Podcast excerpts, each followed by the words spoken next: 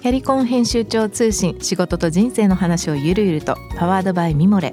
このポッドキャストではミモレ編集長の河原咲子が時には一人で時にはゲストをお招きしキャリアコンサルタントの資格を生かして仕事と人生そして職業キャリアだけじゃないライフキャリアの話を誰にでも分かりやすくゆるゆるとお話します。毎週金曜日に新しいエピソードを配信中です。ぜひ一度聞いてみてください。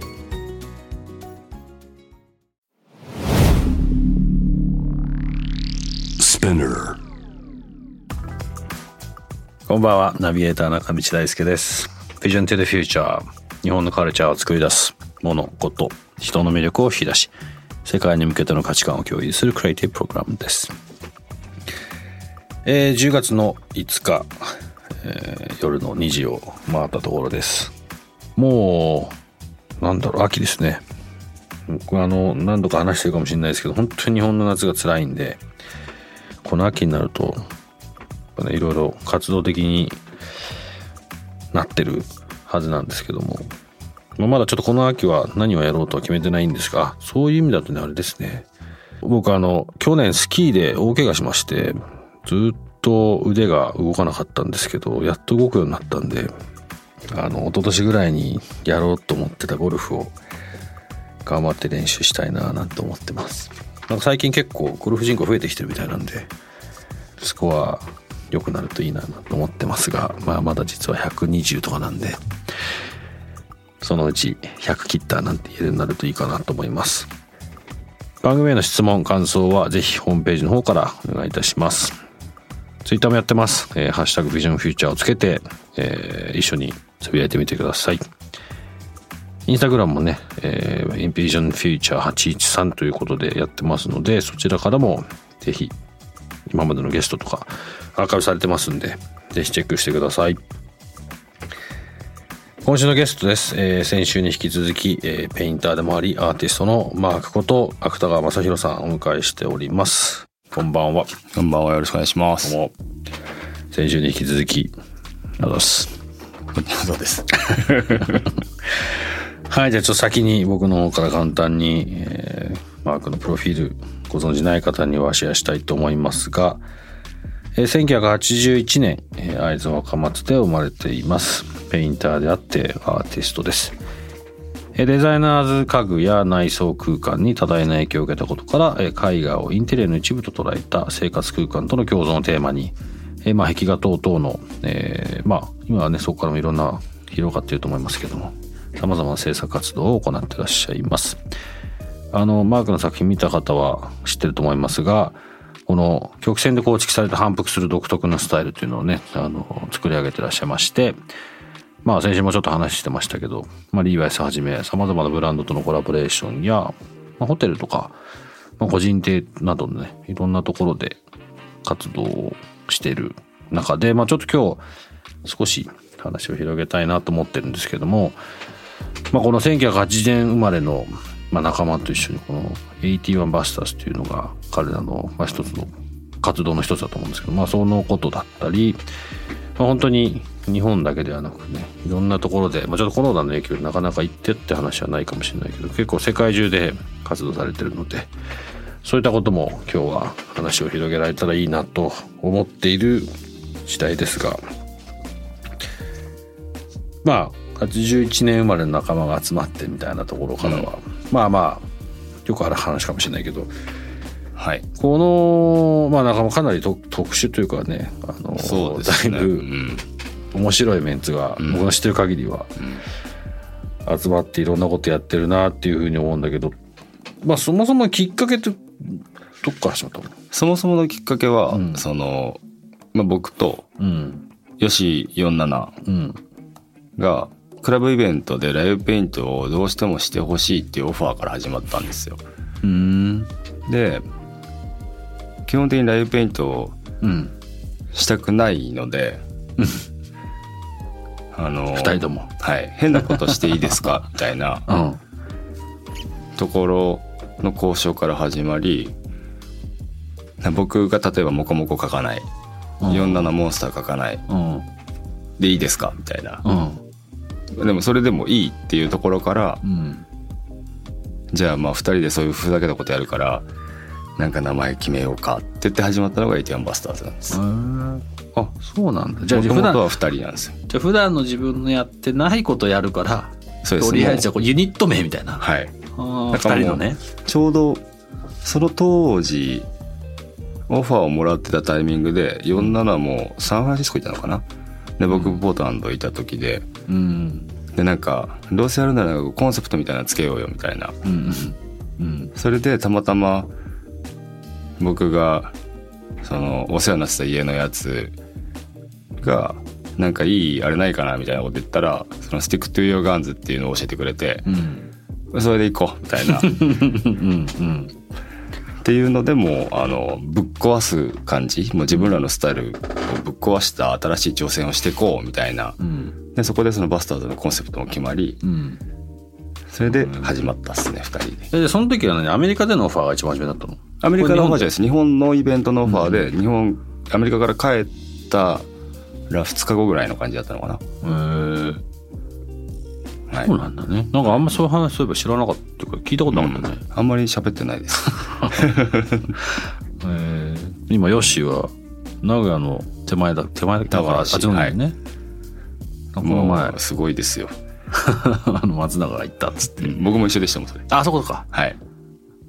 なんかお謳歌してる感じだとは言ってたけど、うん。すごいだってスタジオすっごいで広かいし何これみたいな。の農家を農家とか農園作るとかなんて。そうですね。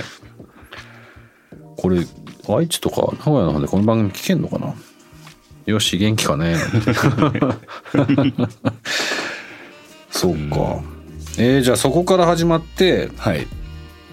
こうじゃあ実際じゃあ81年同士だからっていうところだけど別にその仲間で何人もつな募ってこうみたいなの特に初めはなかったのね。あ全くなかったです。その後にえっ、と井上順かな？うん。そうですね。井上順がそうだ。やりたいみたいなうん。感じで言ってくれて「なんですよ。めっちゃ面白そうじゃん。混ざりたい」みたいな。うん。それでキッチンカンパニーがあったじゃないですか？えあそんなタイミングあれ？へそうですそうです。2013年ですもん。エイティアンバスターズ。始まり。え。あそうなの？はい。2013年だからねうちの会社始まったの。うん。えじゃああの時にあそう。そのだからちょっと手前にじゃあ3人さそうなんだ。そうですそうです。3人のオフィシャルの一番初めみたいはい。な あそうだったんだ、でそっからね、直樹くん入ってきて OT 入れてとか、であのサトシくんとかリオメンを正式にあの撮影舞台だったのをメンバーとして受け入れてうん。うんみたいな感じになってって、そうですね。うん。で陽介 LA の陽介入ってうん。メルボルンのデイビッド入ってとか。うんなんか、うん。気づいたらなんかどんどん大きくなってったみたいな。でもこれ別に形があるわけじゃないもんね。はい。なんか仲間みたいな。なんか大人の修学旅行をする会みたいな感じですね。うん。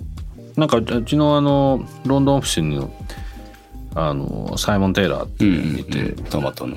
トマトね。トマトも、まあもうちょっとそのなんだ仕事として一緒にやってたりとかそれぞれ独立やったりとか、まあただか形は結構なんかうん。今聞いてるとなんか似てんなみたいな。うーん。そうなんだね。じゃあ今何メルボルンのメンバーもいるの？デビットもはいいます。でもあの場所によって今までバスターズ LA とどこだっけな LA 最後はストックホルム行ったんですよねみんなで。ああ言ってたね。あそうか。あれはだからバスターズとしての活動としてみんなでそうですそうです。こなんかやってたんだ、でも現地でデビットとか現地でうん。集合したりとか、うん。そのうちロンドンなんかやったよね。ロンドンもなんかやってる、ね。ヨーロッパやりたいですね。あそのうん。やりたい。やってない。全然やってないです。じゃああのうちのロンドンオフィスが正式にまたできた時に お願いします。お願いします。こちらこそ。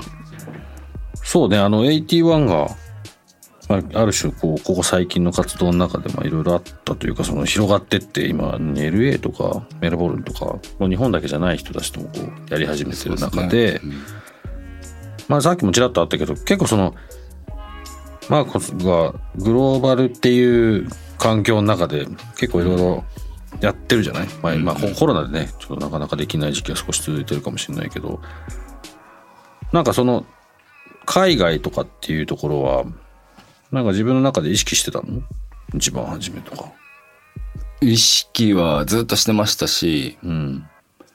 でもなんかこう自分でポンって行っちゃえみたいな勇気はなかったんですよね。うんうん。たまたま2006年だったかな。にアメリカのギャラリーから直接メールをいただいてうん。個展をやらないかと。うんでそれが本当に一番最初のきっかけですね。2006年？2006年確か。それどこだったの？それがポートランドです。でそれで初まあもう本当ポートランドなんか知らないし最初、あのあのメイン州の方だと思ってたんで僕。ああうん。あこっちかみたいな感じだったら全然西ってなって。うんうん。で行ってみたらすごくいい街で。うん。まあもう全く英語も喋れないし、うんもうただただもうバチバチの喧嘩みたいな感じでしたけど。そうなんだ。はい。どういう意味で？あのか作品の値段がうん。バカみたいな値段つけられたんで、ああいいね。そうとかいうの。そういうのでめちゃめちゃ喧嘩とかしまくりましたけど。うん。結果だからその最終的に向こうも「お前のいいねでいいから売れなかったら二度とお前呼ばないからね」って言われたのでもうキクサってきちゃって。うん。えやっぱこれ持って帰るのも嫌だしみたいな。あででも結局最終的にはお任せしたんですけど。うん。まあそれで作品が売れてくれてうん。で他のギャラリーからも声をかけてもらえるようになってっていうのがうん。そのアメリカでのその展示をいろいろやらせてもらった流れの最初でしたね。うん。どこのギャラリーだったの？ポートランドポートランドのその時は「もしもし」っていう名前のギャラリーで そう日本が好きなあれですよねよくあるありがちなやつ、うんうん。そこから始まってでコンパウンド行ってうん。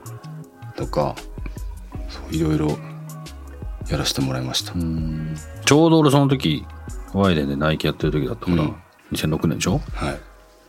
俺もよくあの辺に、うん。ね、ワイデンってあの、はいコンパまあウンドあるそうですねあったところにあってでジョン・ジェイのオフィスがコンパウンドそうですコンパの目の前で、はい、だからもうそういうのとかも全然知らなかったんでうん。やっぱもうそうですね。ちょうどポートランドまあポートランドだったのが良かったのかわかんないですけど、うん。一緒に遊ぶような仲間たち自分と似てるようなやつだとか、うんそのつながりが後の言ったらアディアスにもつながってますし。ああですね。はい。でもそういうこうもうそれこそダイスもそうじゃないですか。パドラーズのダイスもそうだし、うん。あの時なんだ？それその時にいろいろある程度こう世話してくれたのがダイスでうん。日本人来てますみたいな、ああそうなんね。はい。やつがスタンプさんにいる時に。そうあそうそうそうそううん。まあまあそういうのはねきっかけはあったそういう意味じゃまあ声かけてもらったもので一番初めでも飛び出してったんだもんね。そうやって言って一応もう騙されてるかももしれないとか思いながらもとりあえず とりあえず行ってみましたね、じゃあずいぶん前なんだね。そっからでもやっぱこういろいろ広がってって。うん。でもやっぱ行って行ってみてこう、まあ、特にじゃあ英語喋れますか？ってまあなんとなくフィーリングで話してると思うけど、うん。別に英語別に喋れるわけでもなくうん。だけどあんまり関係なくない？英語喋れる。まあそれはプラスにはなるかもしれないけど難しいこと喋るようになると難しいですそれはもう全然ダメですけど、うん。基本的に普通にただ遊ぶだけとかうん。なんか別にそれだけでいい気がしてて僕は。うん。なんかその難しい説明とかいらねえなみたいな。うんうん。表現できる人は特にそうだろうねきっと。大体わかるっしょみたいな。なんかその感覚が似てる人たちでしか大体遊ばないんで。うん。そうですね。まあなんとかなっちゃってますよね。うん。基本的には、そのボートランドから始まってうんまあ、今そそういう意味じゃアルゼンチンとか、ね、イタリアとか楽しかったっすね。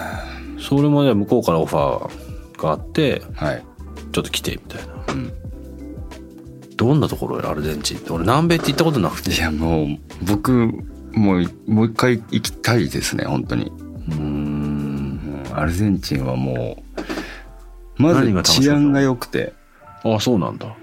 めっちゃなんか治安悪そうに思うじゃないですか。なんとなく南米全体がそういうイメージになっちゃってめちゃめちゃ治安が良くてしかも街がめちゃくちゃまあブエノスアイレス自体がめちゃくちゃでかいんですけど、うんうん。歴史的建物の真隣にめっちゃ近代的な建物建ってるみたいな、うん。なんかもうほんとぐちゃぐちゃしてて、うん。なんだろうな。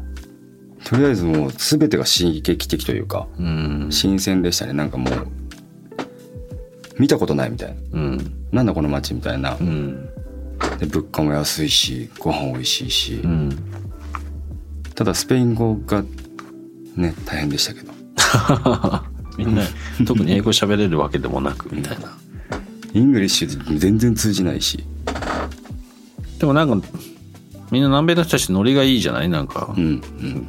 ベースが。うん。でよくあのこの前メキシコ人の人と少しインタビューをしてた時に日本にいてこうスキンシップとかその普通にこうハグしたりとか、うん。そういうのは当たり前だから、うんうんコロナでしかも日本でっていうのがすっごいなんか違和感だけどやんなきゃいけないみたいなそれはすごい自分の中で調整してるってうん。日本にねいる時に。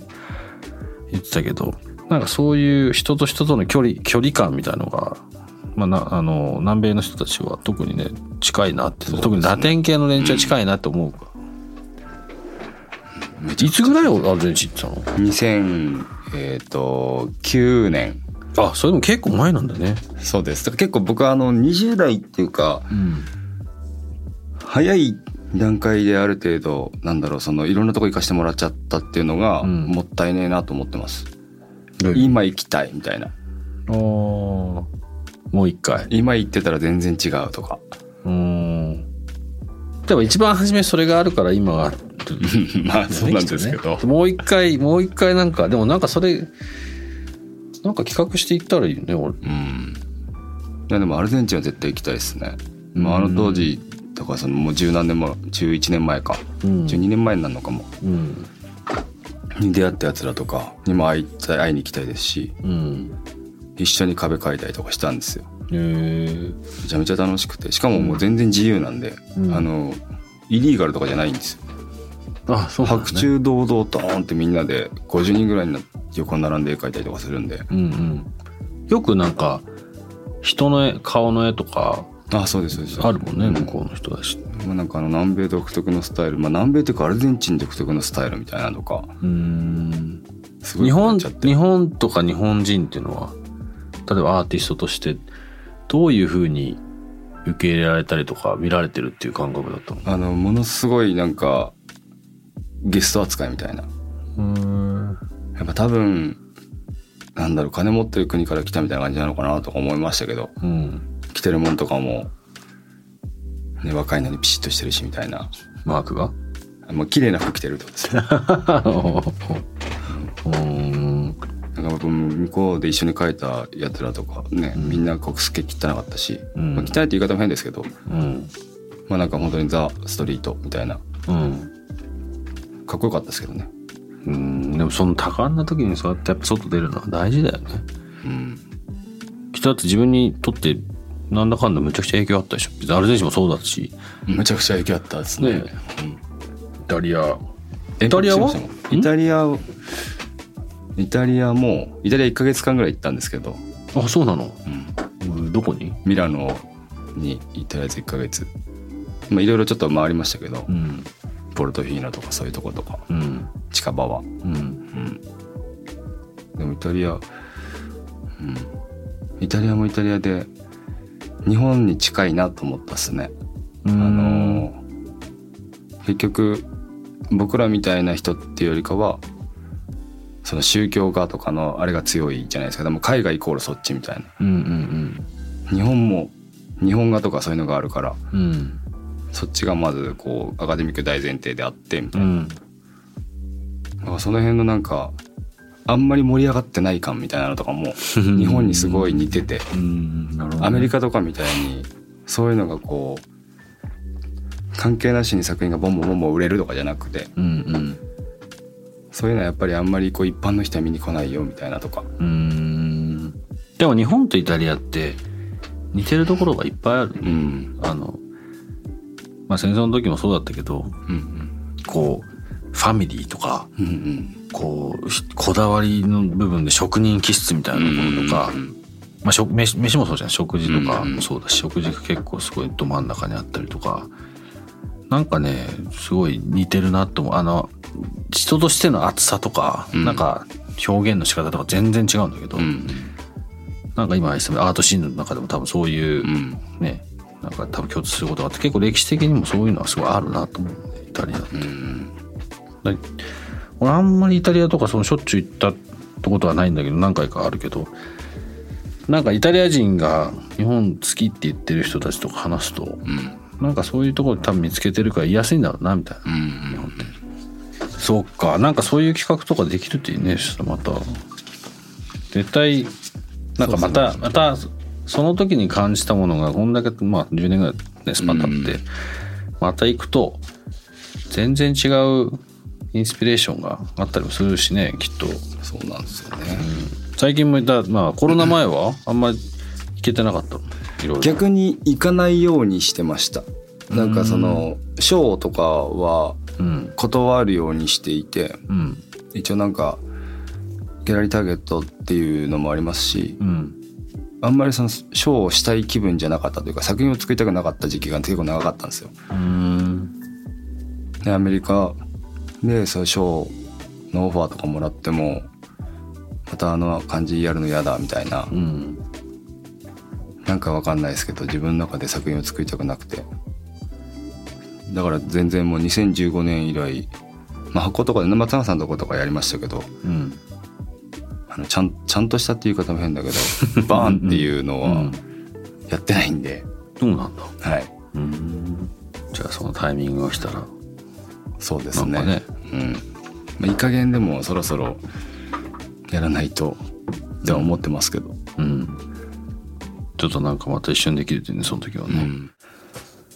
そうね最後にちょっと今後のことをいろいろ聞いていきたいと思うんですが、まあ今ちょっとねそろそろ海外もというかまたいろいろ創作活動なんて話になったけど、なんかまあまあコロナはねいつ終わるのかによってまた随分違うと思うけど、今後はなんかどうどんな風に考えてんの？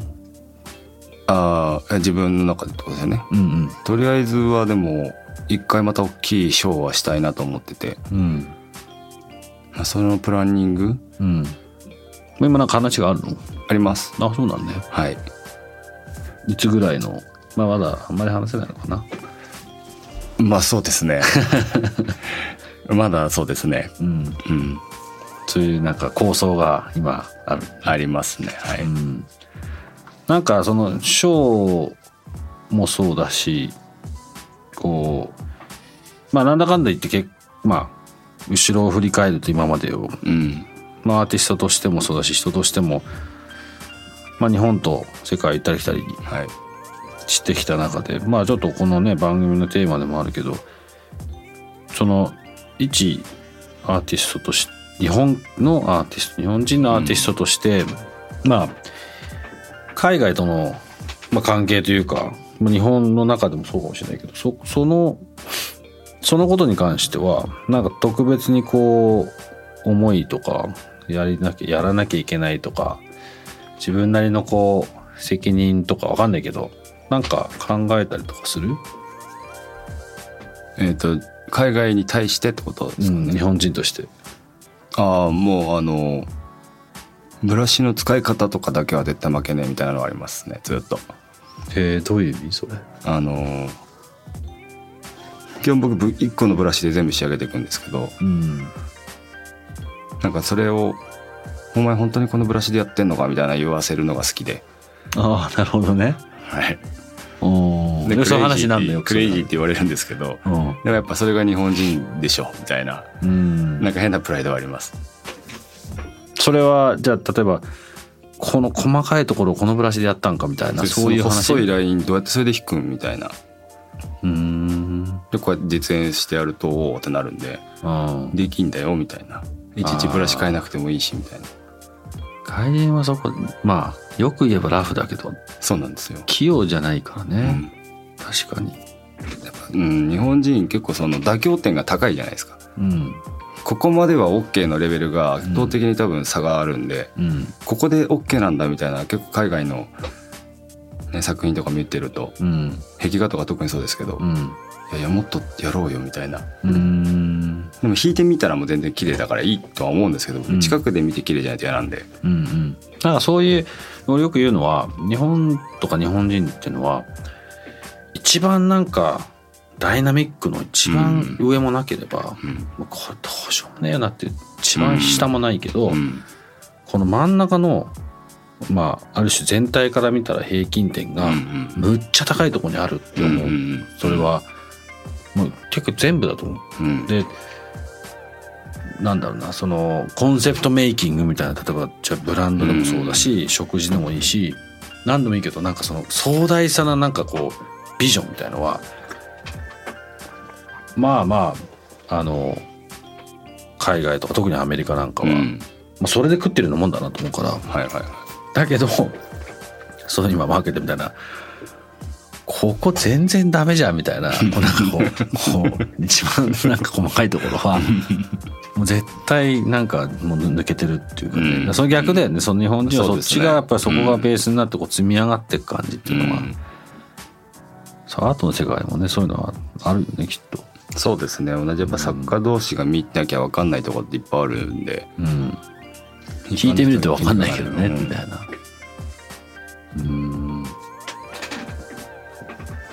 確かにね、なんかそういうのは、なんかそういうのをね、俺日本人の俺らが多分認識をすることがむっちゃ大事なんだよなと思う。なんかその、前もなんか話したことあるんだけど、ん。なんか、海外の連中が日本いいねっつって持ってって向こうに。はいはい。でそれに恩恵を受けてるのが海外の連中のままっていうか、うん。日本人がなんかその使われて終了みたいなうんのが俺耐えらんない。うんだからそのちゃんと自分たちがやったことが自分たちに返ってきてうん。なんか初めてこうウィンウィンの形ができるみたいな,、うんそういうのをすごいやっぱ俺らは考えなきゃいけないなって思う。なんか例えば今日本のいいものとかは向こうの連中がいいねっつってもこっちから引っ張ってって向こううに、ん。でなんかそれは全部奴らのものみたいなね。ああそれがすごい気になるし変えなきゃいけないことだってすごい思う、んだからま確かに。あアートとかもそうだろうけど、日本に帰ってこなかったりとかするじゃない？その、ね。いろんな恩恵が、うんうんまあそれをなんか考えなきゃななんてうん。俺は思ってるんだけど、そういえばあのちょっとねここ今日今10月の5日なんだけどはい。まあもう6日になっちゃってるけど今日から10月の6日の水曜日からはい。新宿の伊勢丹はい。の2階で個展があるということで、はい。10月の6日からえ10月の20日の水曜日までね。はいカービネスというテーマでやるというふうに聞いてますけどこはい。れはどんな内容なんだろえっ、と立体初めての立体作品の発表と新作のキャンバスを展示してますね。うマークのあのカーブが立体になるっていうのもちょちょっとねこれあのなんとなく頭の中で分かるようで実は分かんないと思うんでこれ写真を つけさせてもらうんで、ぜひ見てみてください。これ結構おおっていう、なんかあ新しいなんだろうな。新しさを感じる、個人的には。だからもうみんなが驚いてくれると思います、ねうん。あの平面がこうなんだみたいな。えうん。伊勢丹は美味しいところを持ってったな。あのもし機会があったらぜひ、はいお時間があればぜひ伊勢丹に行ってみてください皆さん。カービです、はい。えー10月の6日明日から。まあ今日か。今日から、えー10月の20日まで新宿伊勢丹の2階でやってるということなので、ぜひ行ってよろしくお願いします。はい、ということで、今夜のゲスト、えーペインターでもあり、アーティストのマークこと、芥川正宏さん、お迎えいたしました。2週にわたってありがとうございました。あり。がとうございました。また、ぜひ、はい。近々。そうですね。J-Wave. Vision to the future. Vision to the Future 中道大輔がお送りしています、えー今夜のお話いかがでしたでしょうか？あのーまあ海外というか、まあ、なんだろうな、まあ、世界の中での僕ら日本人のやらなきゃいけないことっていう意味ではまあアーティストもそうだしやっぱりなんか似たような感覚を持ってまあなんていうのかな世界に出てる人たちは同じようなことを考えるし思う表現のね仕方は違うけどまああのいろんなところを葛藤を多分くぐり抜けながらいろんな経験してきてんだろうなと今日もマークの話を聞いてて思いました。あのまあこの番組は別にあのリスナーの方々に何かをこうしろっていうつもりは一切ないですけどただやっぱ出なきゃわかんないみたいなことはあのまあ何でもそうですね経験しないとわかんないってことはあるのでまあコロナが明けたらぜひもしその一歩をこれから踏み出そうという人が少しでも増えれば、まあ、この番組の何かの意味につながるかなと思います。えー、っとですね、まあ今日、まあ、いろんなことを話してきましたけども、また来週、えー、この夜中の2時にお会いしたいと思います。番組の感想、質問ございましたらぜひホームページの方からお願いいたします。ハッシュタグビジョンフューチャーをつけてツイッターの方をつぶやいてみてください。インスタグラムビジョンフューチャー813こちらの方フォロー等お願いします。ということでビジョントゥ to the Future ここまでのお相手は中道大輔でした。See you next week. Good night.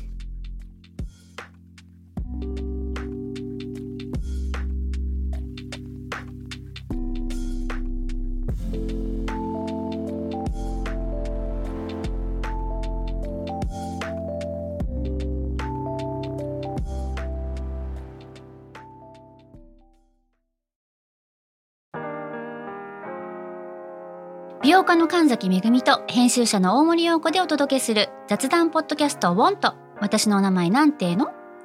ふと私って誰なんだ？と自分がぐらついてしまうそんなあなたと毎日を楽しくするサバイバル術を一緒に考えていきます。ウォンとは毎週水曜日朝5時に配信。ぜひお聞きのプラットフォームでフォローしてください